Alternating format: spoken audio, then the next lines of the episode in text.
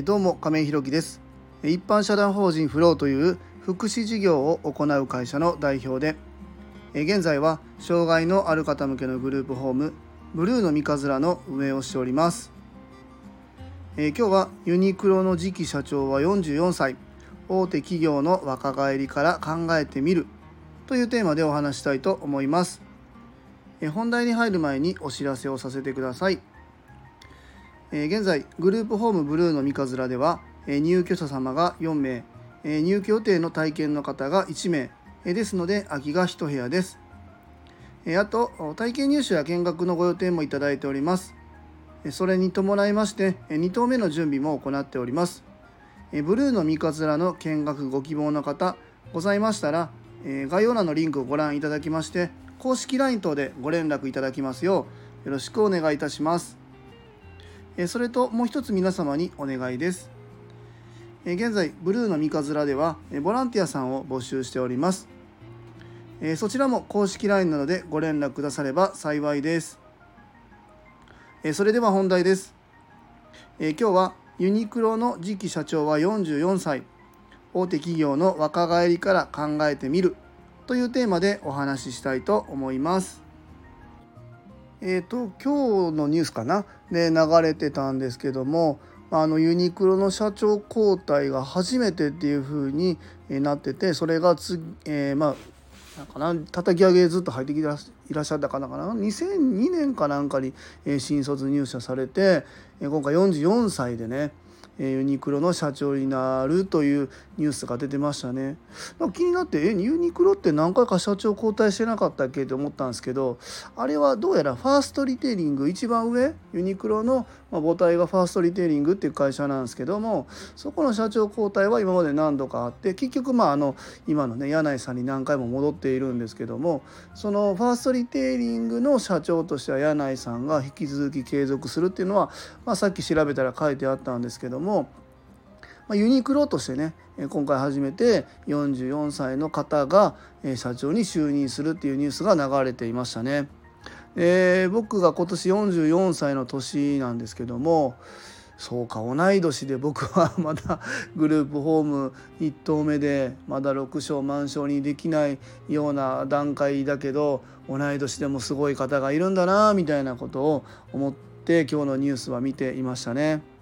あの柳井さんが今74歳だそうでまあもう70 代だったんだなっていうのはこのニュースの44歳よりもびっくりしたんですけど74歳の年で、まあ、ファーストリテイリングの会社の社長っていうのは引き続き継続されるそうですけども今回ねやっぱユニクロっていうところの次の事業展開を見据えてね多分あの若返りっていうところも踏まえて、え交代されるっていうことになったような、ま、そういうような内容が、ね、ニュースに方に書かれていました。まあ、真相のところは、まあ、ご本人しかわからないと思いますけども。まあ、そういうニュースが流れていましたね。まあ、あの企業の若返りというのは、まあ、全部が全部僕もいいとは思わないんですけども、まあ、この日本っていうのはねあの高齢化、えー、どんどんどんどんしていっているので、まあ、あの政治家の方もね何て言うんだろうえーと、高齢の方が多くてどんどん若い人にしないとダメだよみたいな話も、まあ、よくニュースで流れるんですけども、まあ、僕はどっちかっていうとですね、まあ、もちろんそれはそれでいいとは思うんですけどもえっ、ー、とまあ人人あの人間は日本人が高齢化していってるんだったら政治家の方も当然高齢者の方が、えー、票数持っているんで、えー、発言のまあ、大きさ声の大きさはもちろん大きいですよね。それに対してお答えする人は当然その高齢の方の理解を得る方の方が多いので、まあ、政治家もの方も高齢化していくのはま必然なのかなというふうに思っているんですけども。まあ、あのユニクロっていうのは、まあ、日本だけではなく世界に展開していく中で当然日本の文化だけではなくて世界の文化も取り入れつつ企業として大きくなっていかないっていうところでいかないといけないっていうところも踏まえてね、えー、若返りを考えて44歳の方を社長に起用されたのかなというふうになんとなく推測します。まあ、とはいえ44歳ですからね、まあ、僕もあのこの福祉業界に、えー、今年の3月からねグループホームということで立ち上げさせていただいて、えー、入りましたけども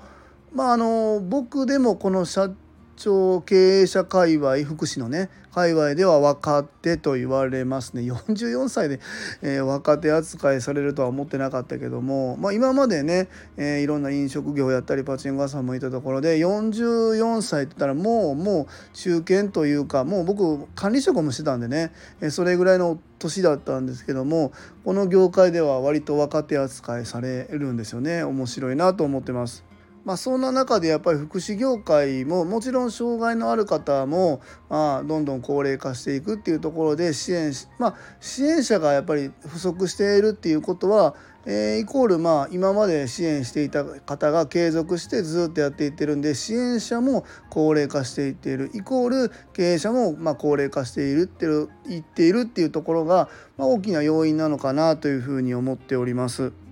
なのでねこの44歳でも若手扱いしてもらえるんだなというふうに思ってますね。でまあこの福祉業界はまあ特にまあ閉鎖的、まあ、ユニクロさんなんかはねもちろん上場もしてはるのでどういう経営状況かももちろん全部情報が開示されていますし、えー、まあ変な事業というか変なことやればねみんなの目にさらされているような大きな企業さんなので、まあ、めちゃくちゃなことはま当然ないですよね。えー、就労規則だったりも、えー、丁寧にされているしまあまあまあいろんな問題はもちろん100%クリーンなのかというとちょっと僕も分かんないですけどねそのえー、法制のところバングラディッシュとか、まあ、そんなところに全部なっていると思うんですけどもそこの労働環境はどうなのかみたいなところまで注目されるぐらいまあ大きな企業なんですけども。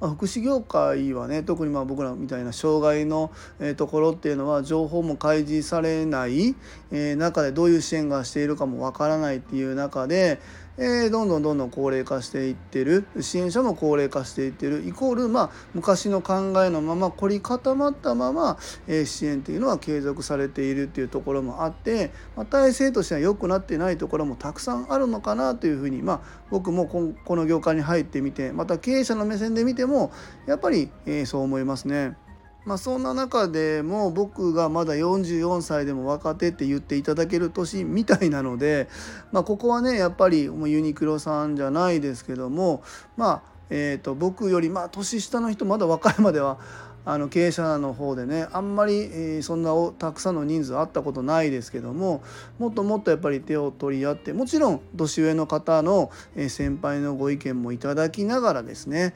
この業界をもっともっとこう情報開示してですね、皆さんに見える支援っていうのをしていきたいなと思いますしまああの僕あの入居者さんの当事者中心の支援っていうのはまああの賛成のところと、まあ、ここはどうかなって思うところもあるんですけども、まあ、支援者が望む支援を100%やることが本人にとって、えー、100%正しいことかっていうと、まあ、そうではないっていうところもたくさんあるのでその辺も踏まえてねやっぱり情報開示していくっていうところをもっともっと僕たちが44歳若手と言っていいのかわからないですけど若手が、えー、もっともっと発信してね、えー、この福祉事えー、福祉事業、まあ、特にまあ僕は今やってるとこ和歌山市なんですけども和歌山市の障害福祉っていうところの活性化みたいなところに、えー、注力できたらなというふうに思ってます。まあそういう意味でもね今日もうちに入居されている方の相談支援専門員さんが来てえ近況とかも報告したんですけどもそれとまあそのお話もさせていただきながら他のグループホームだったり他の事業所とつながりたいよっていうお話もさせていただいてまた、えー、一つずつね、えー着実にそういう横のつながりを作ってですね和歌山市が、えー、障害福祉の体制としてすごく素晴らしい市だねって言ってもらえるようなね、えー、地域にしていきたいなというふうに思っております。えー、今日はユニクロの次期社長は44歳。大手企業の若返りから考えてみる。というテーマでお話しさせていただきました。最後までお聴きくださりありがとうございます。次回の放送もよろしくお願いいたします。今日も素敵な一日をお過ごしください。一般社団法人フローの亀井宏樹でした。それではまた。